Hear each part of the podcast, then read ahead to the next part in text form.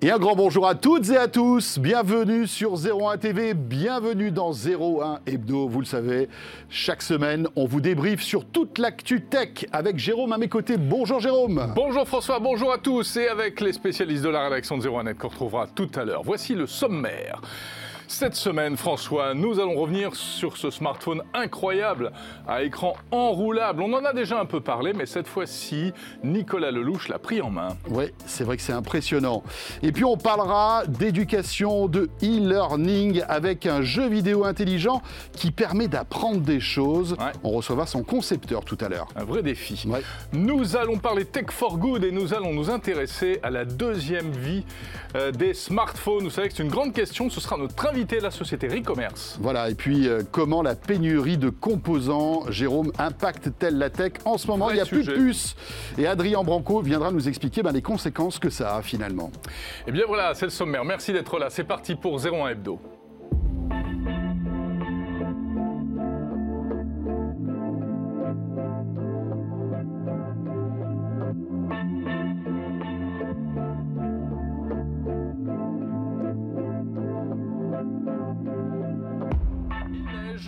Il, Il a il- neigé. il neige. Écoutez, De ce côté-ci du Colorado, en tout cas. tant, tant qu'il n'y a pas de neige sur l'écran de votre téléphone, smartphone ou de votre télé pour regarder 01 Hebdo, tout va bien. Euh, on est ravis de vous retrouver. Vous le savez, le hashtag 01 Hebdo, si vous voulez réagir euh, eh bien, à tout ce qu'on dit euh, sur Twitter, sur le compte Twitter de 01 TV. Bien sûr, vous pouvez nous regarder sur la chaîne YouTube, sur 01nettv.com, sur les box aussi, hein, SFR, Orange, Free et sur France Sat. Voilà, vous ne pouvez rien rater. Avant de rentrer dans le vif du sujet, euh, petit coup d'œil sur notre question 01 Hebdo de la semaine dernière et Oui. qui, euh, on vous l'a dit, sera donc la dernière question, la dernière fois qu'on vous interroge. Euh, voilà, on parlait la semaine dernière de Google Stadia Games, vous savez, le studio de jeux vidéo de Google, euh, qui met la clé sous la porte avant d'avoir sorti le moindre jeu avec une question. Google a-t-il eu raison d'arrêter? Stadia Games, alors c'est c'est étonnant parce que vous êtes pratiquement 74% à dire bah oui, ils ont eu raison, Ouais. Bah, finalement.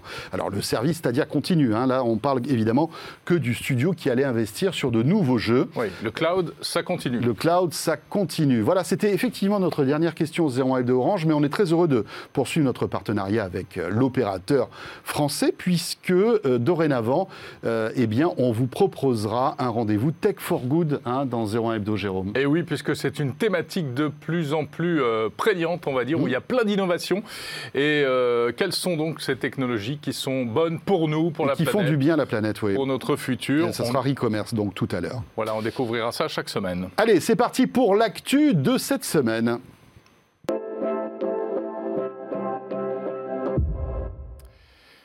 L'actu de cette semaine, c'est un iPhone. Oui, c'est un iPhone. Alors, c'est pas un nouvel iPhone, mais c'est un iPhone et tout petit, tout petit, tout petit, tout petit, qui finalement, Et c'est une Eh- surprise, eh bien voilà, ne rencontrerait pas, tout ça évidemment est au conditionnel puisqu'on n'a pas les, les informations officielles d'Apple, mais visiblement, d'après certaines sources, certaines études, cet iPhone 12 mini, Jérôme, ne rencontrerait pas le succès escompté. Et oui, alors moi, j'en reviens pas. Parce que quand Bah il a été dévoilé, cet iPhone 12 mini, on s'est dit, et nous les premiers, je crois, hein, Mhm. oh là là, ça va cartonner, comme il est mignon, il va pas être trop cher, il va plaire à tous les gens qui veulent un petit format, ça va être un carton commercial. Eh bien non, pas du tout. Visiblement, les ventes d'iPhone 12 mini ne dépasseraient pas les 5% de ventes d'iPhone. Donc euh, ce petit appareil avec un écran de 5,4 pouces risque bien de sortir du catalogue d'Apple. Alors, euh, 5% euh, des ventes des smartphones d'Apple, c'est quand même pas mal, hein, quand on sait qu'ils en vendent des millions et des millions, c'est pas, c'est pas anodin. Mais c'est vrai qu'il y a peut-être deux petits problèmes. C'est déjà le prix, parce que cet iPhone 12 mini euh, a un prix quand même maxi, hein, il coûte plus de 800 euros, Jérôme, et c'est vrai que pour un petit téléphone, c'est cher. Et puis le deuxième, c'est que euh, finalement, on s'est tous habitués à avoir de grands écrans sur les smartphones. Et quand on a un smartphone avec un écran qui fait moins de 6 pouces, eh ben, on commence un petit peu euh, à être un mécontent, parce Eh qu'on oui. a l'habitude d'avoir de grands écrans. On ne revient pas en arrière, finalement, c'est Eh comme les téléviseurs. C'est hein. un peu comme les télé, exactement. Quand on a goûté au très grand écran, Mm. on ne revient pas en arrière. On pourrait poursuivre l'analogie. C'est aussi comme les boîtes automatiques dans les voitures, comme les voitures électriques. Tout ça, on ne revient pas en arrière quand on Et est goûté. voilà. Bon, alors il faut savoir que Apple a vendu quand même pour 65,6 milliards de dollars d'iPhone le trimestre dernier. Et donc 5% de 65,6 milliards, c'est beaucoup. Alors Apple n'arrêterait pas euh, du jour au lendemain euh, le- en fait, la commercialisation de ce téléphone. hein. Il reste dans le catalogue, bien entendu, mais ils arrêteraient la production visiblement, donc la fabrication parce qu'ils auraient beaucoup de stock. Exactement. Donc vous pouvez encore en acheter si ça vous Oui. tente et vous allez pouvoir en acheter encore pendant de longs mois.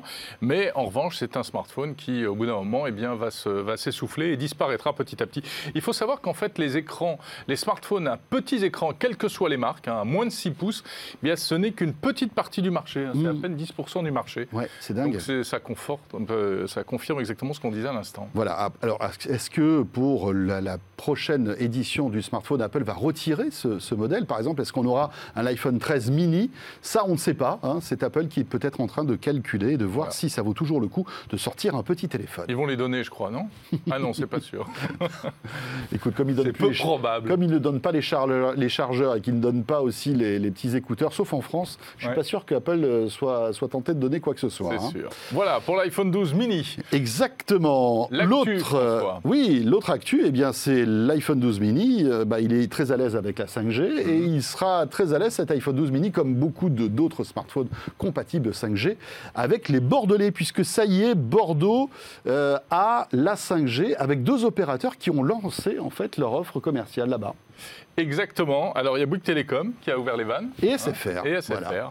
Alors pourquoi on parle de Bordeaux? Parce que c'est vrai que, eh bien, rappelez-vous, en septembre dernier, euh, la ville de Bordeaux, euh, le maire de Bordeaux avait fait partie euh, de cette dizaine ou douzaine de maires de France qui s'étaient opposés à la 5G. Ils avaient signé un grand article, une tribune demandant un moratoire. hein, on se pose, on arrête, on réfléchit avant de déployer. Voilà, c'est ça. Bon. On fait le point. On fait le point, euh, sauf que, bah, écoutez, les opérateurs ont dit, vous savez quoi, nous, on a, les- on a le feu vert de l'État, c'est l'État qui décide ça, donc, euh, bah non, nous, on y va. Orange, euh, apparemment, est un petit peu plus soft. Hein. Exactement, parce que Orange est un petit peu en retrait. Donc c'est SFR euh, et donc Bouygues Télécom qui ont officiellement ouvert leur réseau. Ça n'a pas plu d'ailleurs au maire de, de Bordeaux. hein. En Non, tout cas, la bah communauté d'agglomération Oui. qui, euh, qui visiblement euh, dit que ces opérateurs sont allés trop vite. Mais comme tu le dis, rien n'empêche en fait un opérateur au niveau législatif d'ouvrir une ville. hein. Alors c'est Mm. vrai que euh, en général, il demande l'accord de la mairie en question. C'est le cas par exemple à Paris. hein.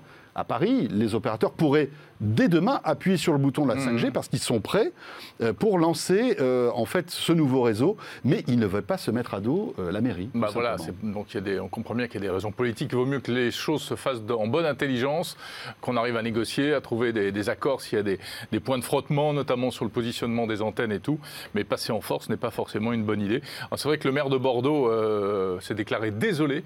Oui. Et en revanche, je pense que les entrepreneurs qui sont là-bas, eux, ne seront pas désolés. Tout à fait. Ils seront bien contents de voir arriver la 5G. Et c'est ce- peut-être les entrepreneurs parisiens qui, eux, sont désolés en attendant la 5G. hein. Ouais, c'est vrai. Alors heureusement qu'on a la fibre, heureusement qu'on a la 4G, mais euh, voilà. Bon, voilà, la pas 5G encore de tisse 5G sa toile en France comme prévu finalement. hein. Ça va prendre du temps, mais c'est quand même bien parti. Voilà, qu'est-ce qu'on fait? On débouche une bouteille de champagne quand la 5G arrive à Paris ou pas, Jérôme? Ah On là, je pense, je pense qu'on pourra, en effet. Ouais, c'est vrai. Et autre actu, euh, alors étonnante, et là encore on est toujours dans le conditionnel, hein, rien, de, rien de vraiment de- d'officiel, Jérôme, c'est Huawei qui pourrait euh, se, se lancer dans le gaming. Incroyable. Alors Ouais. Google arrête les jeux vidéo et Huawei, lui, pourrait sortir des euh, ordinateurs de gaming et même, et même peut-être une console de jeu. Ouais. hein. Alors, une PlayStation euh, Huawei. Une PlayStation Incroyable. Huawei. Bon alors c'est vrai qu'il y a deux informations dans ce que tu viens de dire. hein. Déjà Huawei est sur le marché du PC depuis quelques années. Vous pouvez retrouver des PC de marque Huawei euh, dans le commerce, des jolis PC hein, avec euh, pas mal d'innovations. Donc le fait qu'ils deviennent gaming, c'est pas trop. euh, C'est logique. voilà, c'est Hein, logique. voilà. Il suffit de rajouter quelques puces, euh, voilà, mettre un peu plus de puissance et on peut avoir un PC gaming. graphique, on soigne un peu l'affichage, etc. Et puis, on, on y ça, va. ça permettrait peut-être aussi à Huawei de se relancer dans le monde de l'électronique, puisqu'on le sait, ils sont au point mort au niveau du smartphone. Donc, il faut qu'ils trouvent de nouveaux relais de croissance. Et le gaming, finalement, c'est un sacré relais de croissance. Donc, le PC gaming, ça a du sens. L'info étonnante, c'est la console. Oui, alors la console, c'est assez étonnant. Bon, il faudra voir si c'est sérieux ou pas. Mais euh, après tout, c'est peut-être pas très difficile de sortir une console. C'est certainement plus difficile de créer un écosystème autour, de convaincre des développeurs, d'attirer des jeux, etc. Donc, à mon avis, c'est une histoire qui on, verra si vraiment elle se, mm. elle se concrétise. Hein. À moins que ce soit une console PC. Hein, on pourrait très bien imaginer que finalement euh, Huawei puisse imaginer, et puis en tout cas c'est la, vision de Nicolas Lelouch, un journaliste à zeronet.com qui a, qui a écrit un article sur ce sujet et qui euh, pourrait imaginer, alors là ce n'est que son imagination, hein, mais une espèce de, si tu veux, de console qui tournerait sous Windows mm-hmm. avec à l'intérieur tous les composants d'un PC et que tu brancherais sur ta télé, pour accéder par exemple à Steam et. Euh, en fait, ce serait un PC dédié. Un PC euh, dédié aux jeux euh, adossé à la télé. Adossé à la télé, bon, Là encore, ce ne sont que des suppositions. Hein. Euh, mais c'est en tout cas un domaine à surveiller. On voit que Huawei essaie de se diversifier pour essayer de pallier justement au, au, vrai problème aujourd'hui de la disparition de ces smartphones, hein, en tout cas en Occident. Oui, et puis le bras de fer toujours avec euh, les autorités américaines. Toujours. Il n'a plus l'autorisation d'utiliser les, produits Google, des composants américains. D'ailleurs, ils ont attaqué, ils ont entamé plusieurs recours. Hein. Oui. Ils vont faire une démarche auprès de la FCC, qui est l'agence euh, des télécoms américaine, pour essayer de sortir de cette blacklist hein, euh, cette liste noire sur laquelle ils ont été inscrits par Donald Trump. C'est le, cas de Xiaomi aussi, hein, qui rencontre le même problème avec, euh, dans une moindre mesure, puisque Xiaomi peut toujours utiliser les services Google. Effectivement. On verra si Joe Biden se montre un peu plus clément vis-à-vis de Huawei, mais on n'a pas l'impression. Hein, pour. Hein. On a entendu des, des, propos de, de, en fait, des nouveaux collaborateurs de, Joe Biden qui n'ont pas visiblement euh, la projection d'améliorer les relations entre la, la Chine et les US. Voilà, c'était l'actu de la semaine. C'était l'actu de la semaine et je vous propose tout de suite eh bien, de recevoir notre premier invité, Jérôme. On va parler d'éducation et de, et de, comment on appelle ça? E-learning. E -learning. oui, c'est ça.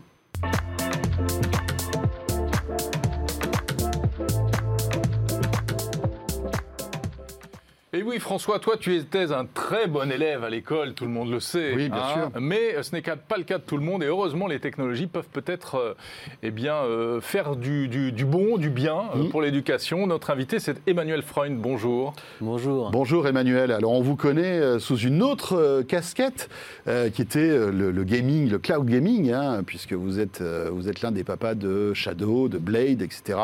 Ce PC hein, dans le mmh. cloud qui permet eh bien d'installer toutes les applications qu'on veut, que ce soit du jeu, etc., ou, même des applications, on va dire, bureautiques. C'est pour vous sa vie d'ailleurs. Voilà, vous avez quitté Blade il y a quelques mois de cela, et vous vous êtes lancé à corps perdu dans un nouveau projet euh, d'éducation, d'EdTech, hein, comme on dit, puisque c'est un peu le, mot à la mode en ce moment. Mot dans le, enfin, finalement, dans les fonds d'investissement, ça s'appelle l'EdTech, j'ai découvert ça. EdTech, ouais. exactement. On cherche des, à raccourcir, c'est trop long autrement. Alors ça s'appelle Powers. Ça s'appelle Powers. Powers. Euh, c'est quoi? C'est un jeu vidéo pour apprendre ou ce sont des cours en jeu vidéo Non, c'est un jeu vidéo. C'est un jeu vidéo éducatif. En fait, la première constatation, c'était de se dire, il y a les gamins qui restent des heures et des heures devant un écran parfois à regarder des séries télévisées, télévisées ou alors à jouer à des jeux vidéo comme Fortnite ou Minecraft. Et c'est des jeux où ils apprennent pas vraiment. Non. Mais on pourra dire ce qu'on veut, mais ils apprennent pas vraiment. Ils apprennent leurs réflexes. Exactement. voilà, les, mouvements de la main. Enfin, on trouve plein de choses pour dire que c'est bien, mais au bout d'un moment, quand même. Oui, voilà. Euh, et pourquoi on ne pourrait pas faire le même genre de truc là où ils seraient autant captivés Ça serait aussi intéressant. On pourrait effectivement les laisser deux heures, ce qui est une tétine géante fabuleuse, là où on peut faire nos réunions sur Zoom, sur machin, sur tout ce qu'on veut. surtout en ce moment avec le télétravail. Euh. Exactement. Donc quand il faut s'en occuper, pourquoi ils ne pourraient pas apprendre quelque chose? Et pourquoi la technologie, finalement, ce ne serait pas un outil fabuleux pour faire apprendre, qu'on pourrait développer comme ça? Parce qu'on sait que même les mammifères, tout le monde, euh, se développe en jouant.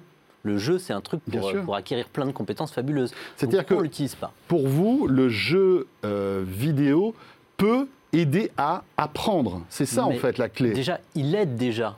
Il y, a, plein de gens comme moi, malheureusement, hein, qui ont été élevés avec la culture jeu vidéo, là où j'ai appris plein de choses dans les jeux vidéo, que les jeux vidéo n'avaient pas nécessairement envie de m'enseigner d'ailleurs. Hein mais j'ai appris plein de choses là-dedans.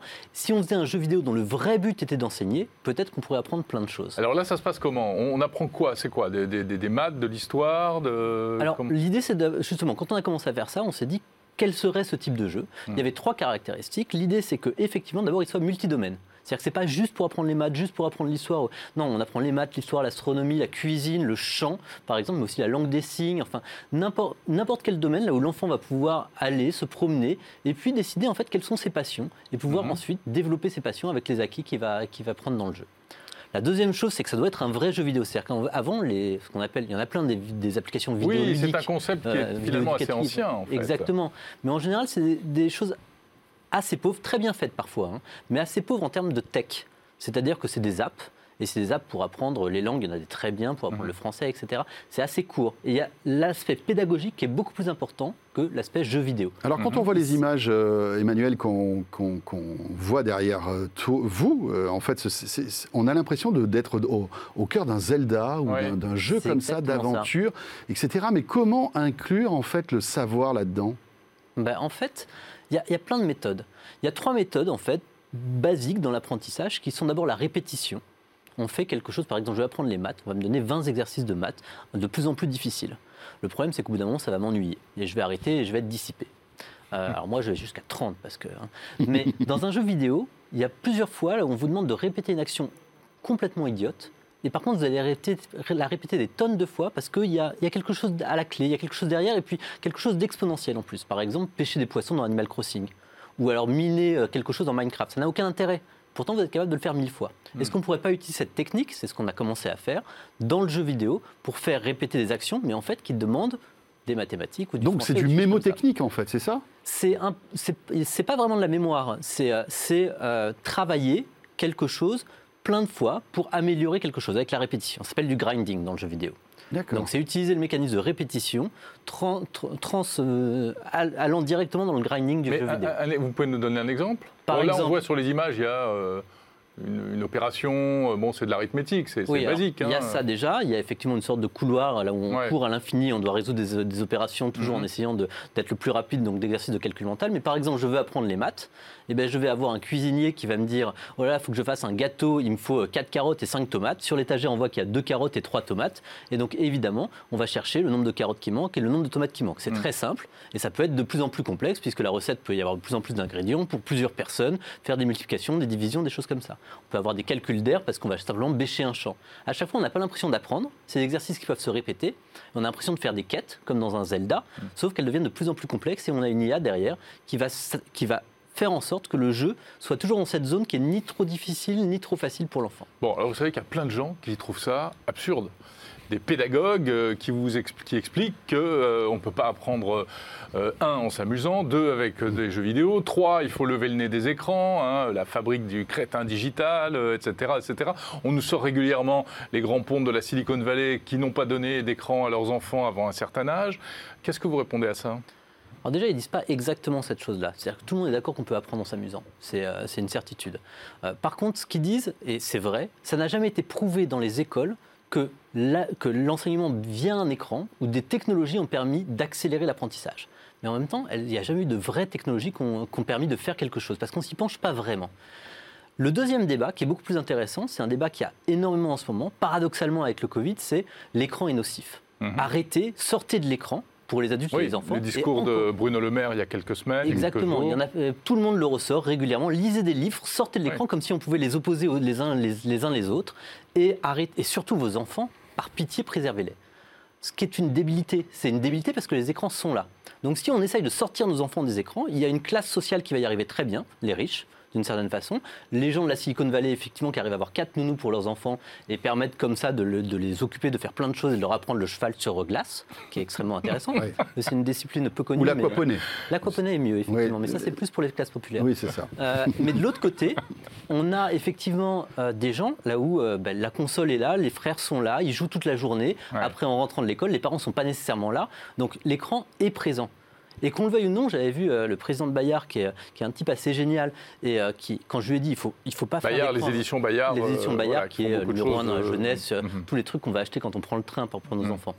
Moins de 6 ans, il faut pas d'écran, je disais. Puis lui, m'a dit, enfin, que tu le veuilles ou non, il y a des enfants de 3 ans qui sont devant l'écran. Tu oui. pourras dire que tu n'en veux pas, mais à un moment, il faut bien essayer de réfléchir à ce qu'on va leur proposer. C'est-à-dire que la bataille de l'écran est perdue. La bataille de l'écran est perdue Et et finalement, c'est une au- fausse bataille Voilà, oui, c'est une fausse bataille. Et autant que cet écran devienne un support qui sert d'enseignement. Exactement. Et, il y a, et il n'a même pas été exploré, c'est ça qui est, qui est Ouais. complètement incroyable. C'est Emmanuel- que c'est nocif, mais il n'a pas été exploré. C'est- super intéressant, mais est-ce que on voit très bien que pour les jeunes enfants, ça peut être sympa, des petites additions, des petites recettes, des petits machins, mais jusqu'où on peut aller en fait Oui. dans le ludique? Est-ce que par exemple un élève de terminale ou même encore plus loin dans son cursus pourrait euh, avo- avoir un Powers pour lui?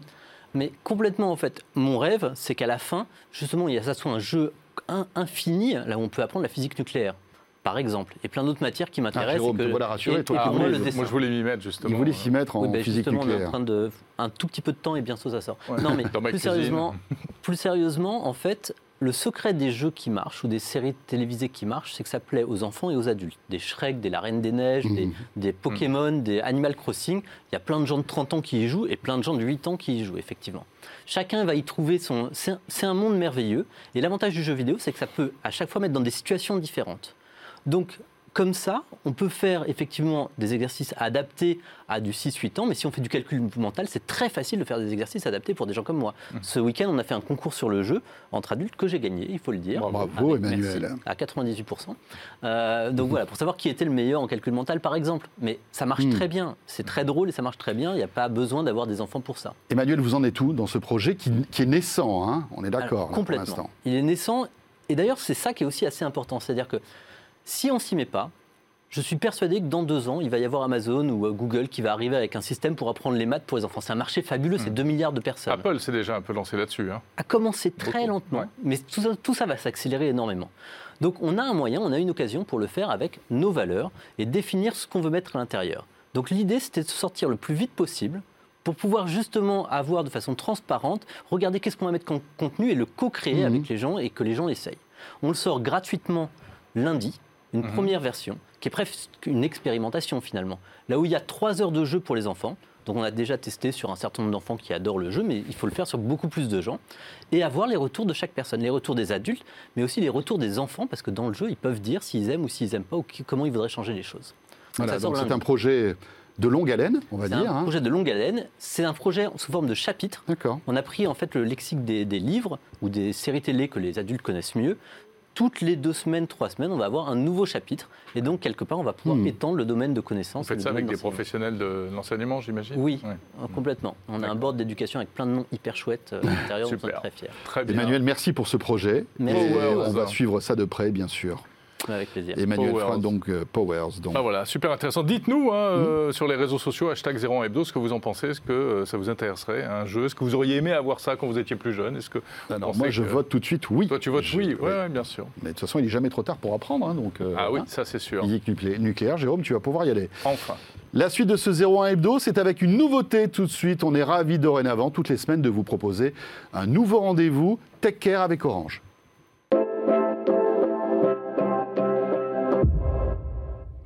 Tech Care, comme son nom l'indique, François, nous allons nous intéresser dans cette chronique et dans cette séquence régulière aux innovations technologiques qui sont bonnes pour la planète. Voilà, et qui font du bien aussi. Alors vous verrez, hein, tout au long de, euh, des prochains 01 Hebdo, on vous fera découvrir des initiatives françaises étonnantes Mhm. avec des startups, franchement, qui interpellent. Ah oui, on a Et- déjà commencé à consulter la liste et il y a vraiment des trucs intéressants. Il y a vraiment des trucs super sympas et on va commencer par le reconditionnement de smartphones qui coche toutes les cases hein, du, du- de- du Tech for Good.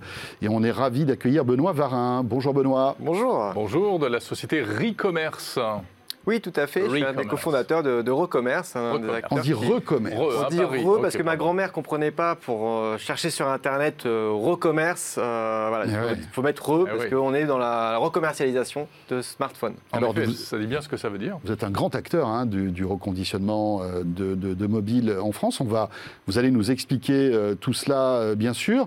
Les, les problématiques aussi liées au reconditionnement. hein, euh.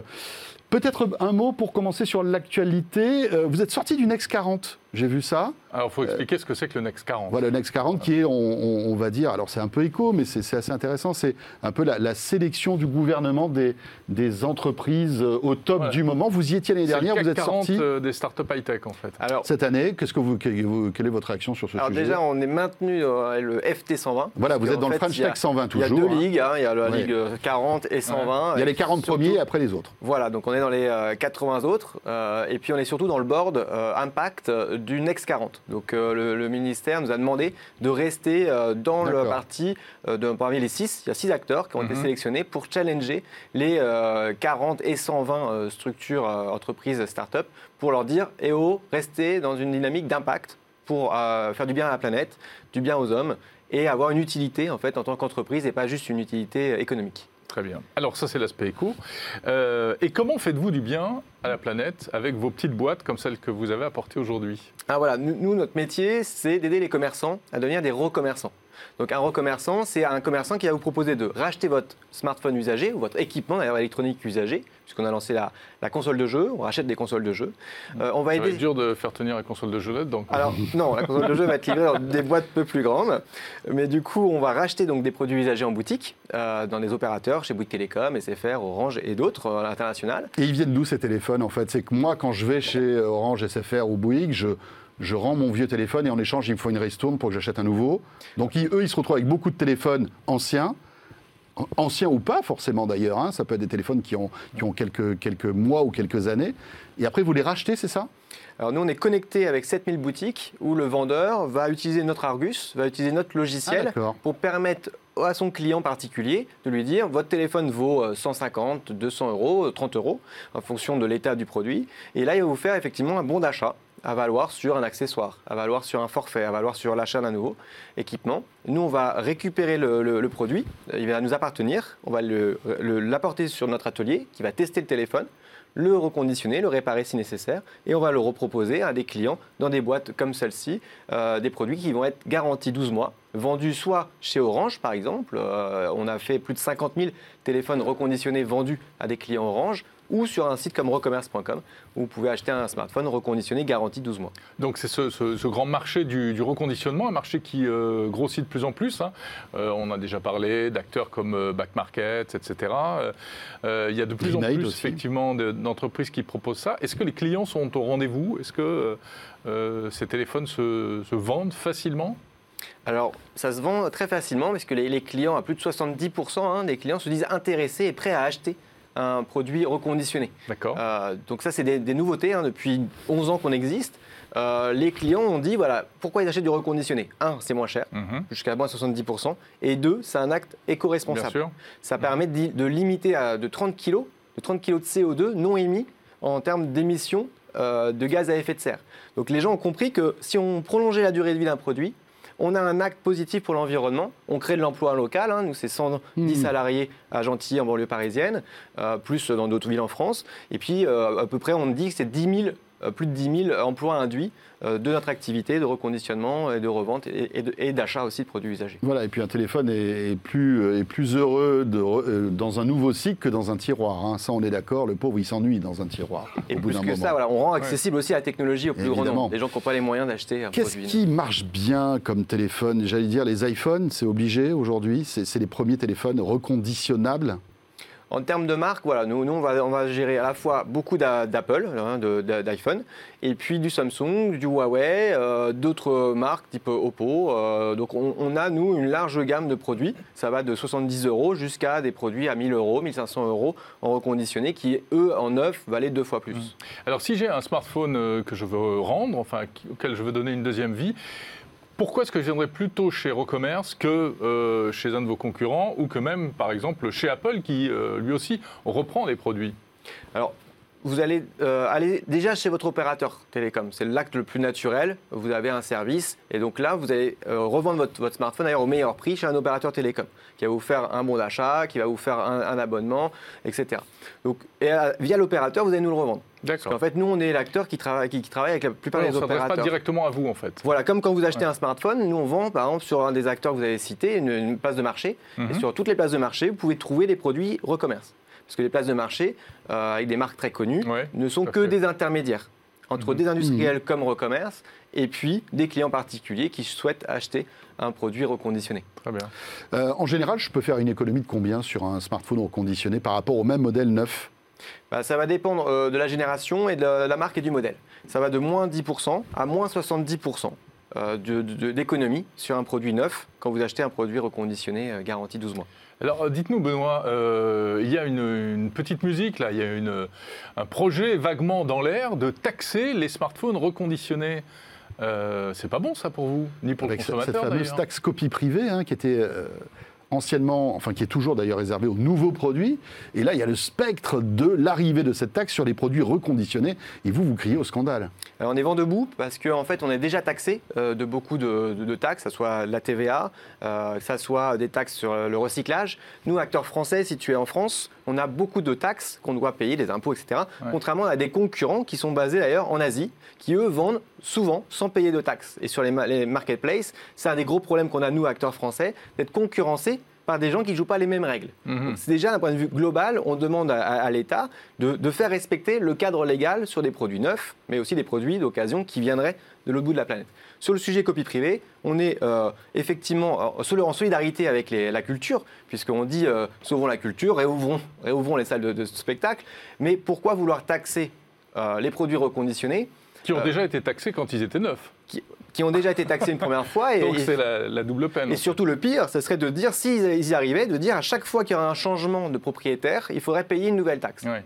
une nouvelle euh, copie privée pour euh, une redevance, puisqu'il y a, y, a, il y a une redevance copie privée qui existe sur les produits neufs euh, à l'import, mais ils essayent de le faire passer sur à chaque changement de produit, puisque certaines sociétés euh, euh, du monde de la culture essayent de euh, euh, chercher de l'argent, tant bien que mal, pour Après, il y financer. a Surtout en peut-être ce une, moment. il y a peut-être une logique, c'est que c'est l'utilisateur et l'usage qui va être fait du téléphone finalement qui, qui peut ju- qui justifie intellectuellement euh, la, la- la- la taxe pour copie privée.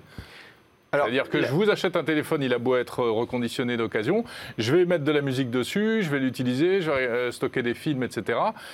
C'est mais on peut, on ça peut dire aussi qu'elle a déjà été payée, cette taxe. Alors, Oui, déjà, par un, autre, utilisateur. par un autre utilisateur. Oui, mais est-ce que c'est par l'utilisateur ou par Eh téléphone ben, alors, c'est- voilà, est-ce que finalement la taxe est peut-être mal placée au lieu sur l'usage Trois éléments. Un, c'est pas une vraie taxe. C'est- Ouais. C'est perçu Ça par le consommateur une comme taxe, une taxe. C'est pas ouais. géré par l'État dans euh, le, le règlement de gestion des impôts, etc. C'est une redevance qui est gérée actuellement euh, par une euh, commission. Deuxième réaction, c'est que euh, le téléphone n'est pas utilisé pour faire des copies. Hmm. Vous verrez, vous-même, je pense que vous utilisez très peu, vous utilisez des applications en streaming, vous téléchargez, vous avez un abonnement. On n'est plus sur une économie Ouais. de, de stock comme c'était à l'époque, on est sur une économie de flux. Hmm. Et euh, autant à l'époque, ce régime-là s'appliquait pour tout ce qui était magnétophone, cassette audio, parce qu'on copiait des cassettes et on les donnait à ses, à ses- à ses copains, ou on les vendait même. Maintenant, euh, on ne le fait plus, on télécharge. Et puis la troisième chose, c'est qu'il n'y a qu'une seule mise euh, sur le marché possible, c'est dans le code civil. Euh, et là, la, la- la- la règle est claire, on va mettre un produit sur le marché français une seule fois. Après, le monde de l'occasion, c'est un monde euh, qui est euh, à part, qui permet de prolonger la Mm. durée de vie, qui a un impact fort pour le grand Bien sûr. consommateur, puisque Et que le gouvernement doit encourager, en plus. C'est Et là, c'est vrai qu'avec cette taxe, C'est un signal négatif. c'est un signal négatif. Mais à- d'ailleurs, j'ai- cru comprendre que dans le gouvernement, euh, tout le monde n'était pas d'accord. hein. Mhm. Il, y avait, il, y en a, il y en a qui sont contre et d'autres pour. Donc c'est pour ça que c'est un peu, un peu tendu. C'est pas fait hein, pour actuellement. l'instant. C'est pas fait et nous on est, euh, on est, on est vraiment euh, menacés par ça. Parce Ouais, que s'ils y arrivaient, ça ouais. serait euh, mettre mal toute l'économie française, du, de la réparation, du reconditionnement Mm. et perte d'emploi et favoriser des concurrents à l'international qui eux euh, ont beaucoup moins de, de cas de frauder euh, Mm. l'État français. Bien sûr. Eh bien voilà, recommerce. Voilà, vous voulez faire du bien à la planète, vous voulez un téléphone qui fonctionne, qui a été révisé, qui est garanti, etc. Et vous, vous voulez le payer moins cher. Rendez-le à votre opérateur. Mais on l'a dit, on le revend à l'opérateur ou on le Vous donne pouvez le revendre à Enfin, l'opérateur. Après, il y a des, il y a des, re- des remises, des C'est- revendu à l'opérateur au juste prix. Notre métier, c'est de valoriser l'objet au juste prix en fonction de son état. Parfait. Benoît Varin, merci, cofondateur de Recommerce. Merci beaucoup. Merci à vous pour l'invitation. On va parler tout à l'heure euh, à nouveau de, de composants électroniques. On Ouais. est un peu dans le sujet, hein, puisque vous savez qu'il y a une tension actuellement sur les composants électroniques et ça perturbe un peu la fabrication des produits. C'est Adrien Branco qui viendra nous en parler tout à l'heure. Mais Oui. avant cela, François, On va parler smartphone Mhm. et euh, les incroyables smartphones qui arrivent. C'est avec le non moins incroyable, euh, eh bien Nicolas Lelouch.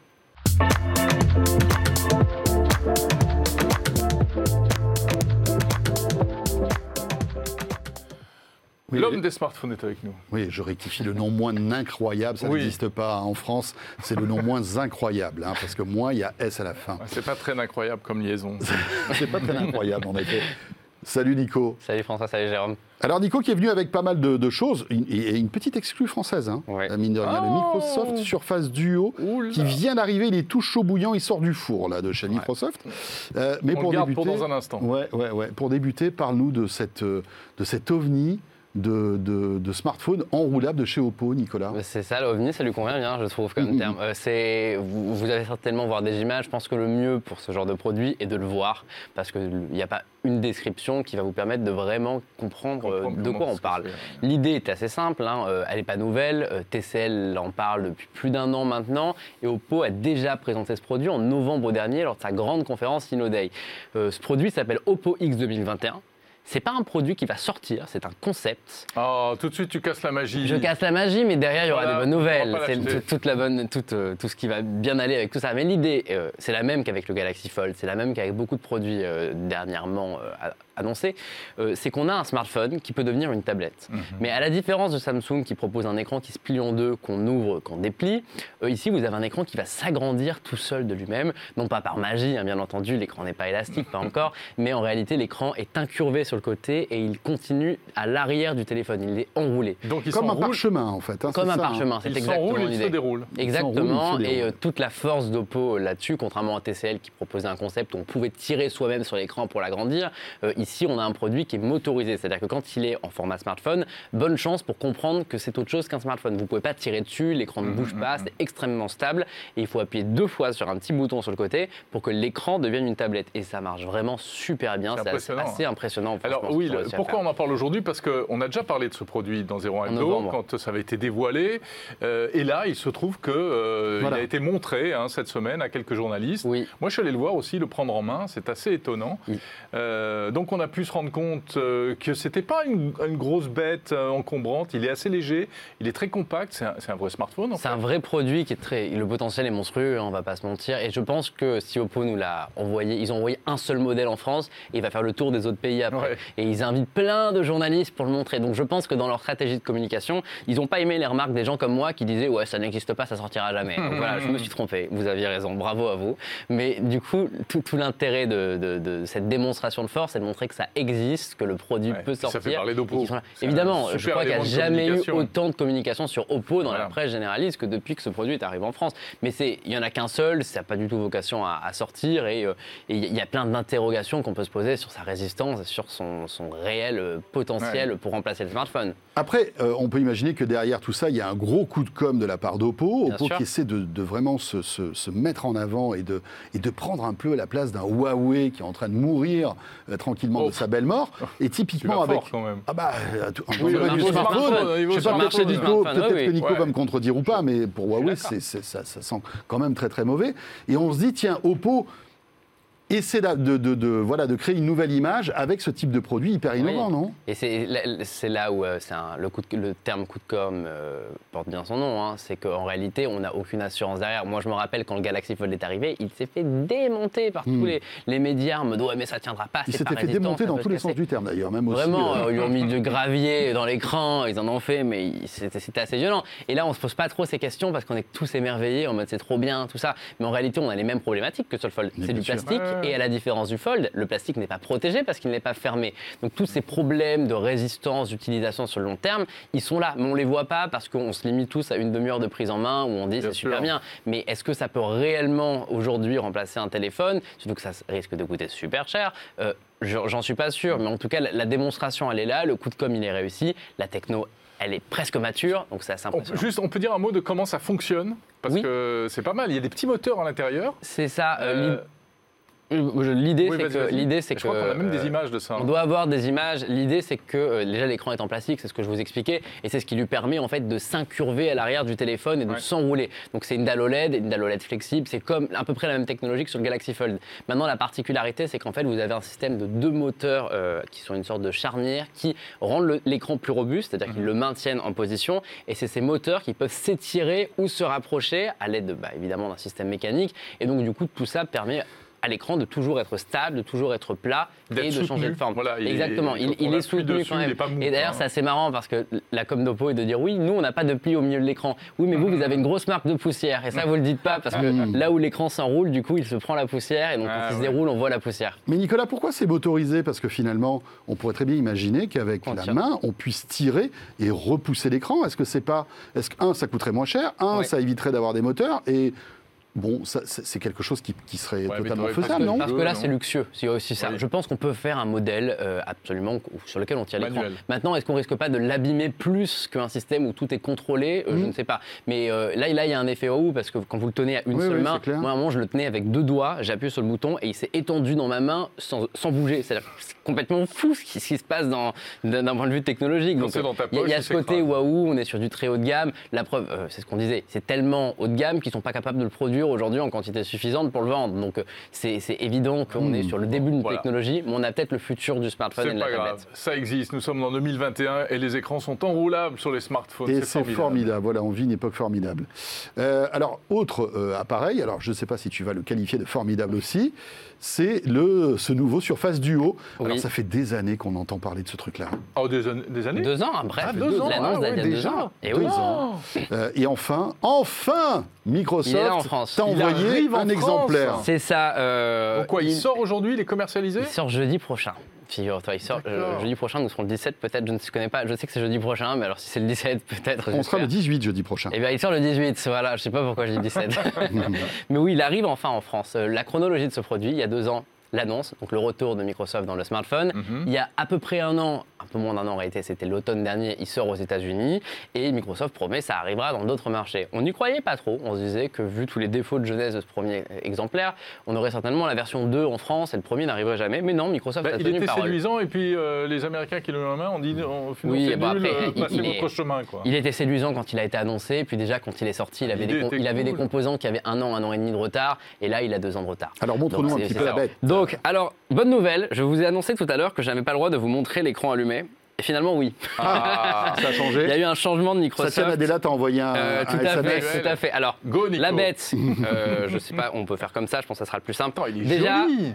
Il est tout petit. C'est ça qui est cool. C'est assez petit, c'est large évidemment, Ah oui. mais c'est épais- c'est Ouais. l'écran est Ça tient dans la poche petit. d'un jean. Il fin. est extrêmement fin, surtout vous voyez le port USB-C rentre pile en fait au niveau, Mhm. au niveau de la finesse et il peut tourner dans tous les sens contrairement à un fold, c'est-à-dire qu'on peut le tenir dans, dans- dans plein d'interactions. Quand vous avez l'écran ouvert comme ça, vous avez deux écrans utilisables vraiment simultanément pour faire deux choses différentes. Vous pouvez avoir une application à gauche, une application à droite. Mais vous pouvez aussi, si vous le souhaitez, avoir tout. euh, par Tout exemple, on, on va essayer de le faire avec euh, YouTube si je trouve Ouais, l'application. qu'on puisse regarder une vidéo euh, sur la, la- ouais. la totalité de la, de la surface. Bah, j'ai pas internet, mais bon, dans l'idée, voilà.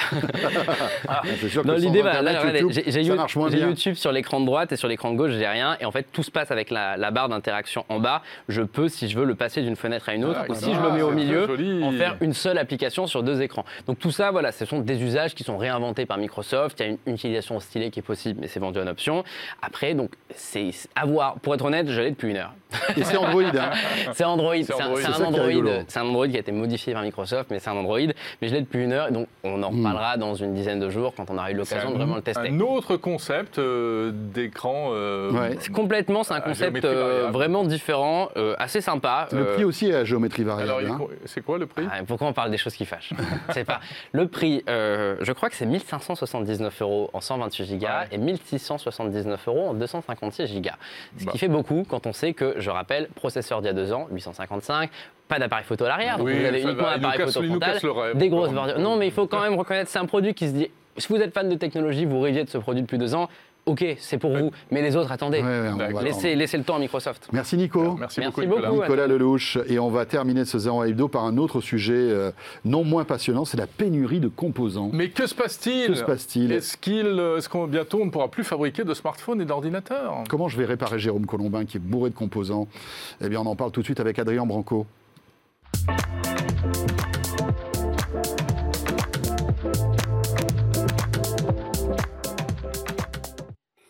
Adrien, bienvenue sur le plateau Bonjour. de Hebdo. Monsieur Branco, journaliste à 01net.com, Qu'est-ce qu'il se dit qui euh, eh bien, va nous parler de cette pénurie de composants, Jérôme. Alors que se passe-t-il? Apparemment, les fabricants ont du mal à, euh, à produire ces temps-ci. Les fabricants de quoi?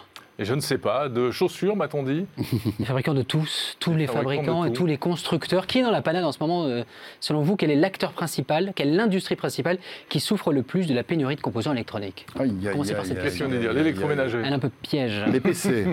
Alors, les, PC, les PC, bon, c'est par exemple PC, si vous- console de jeu. Voilà, ça c'est le truc qu'on entend beaucoup. PC, console de jeu, effectivement. Si vous essayez d'avoir une PS5 ou une Xbox euh, Series X, hein, bah, Bah, vous pouvez essayer. mais c'est chouette parce qu'il y a des combats, on voit des vidéos sur Twitter, il y avait 200 unités, on s'est tapé sur la tronche.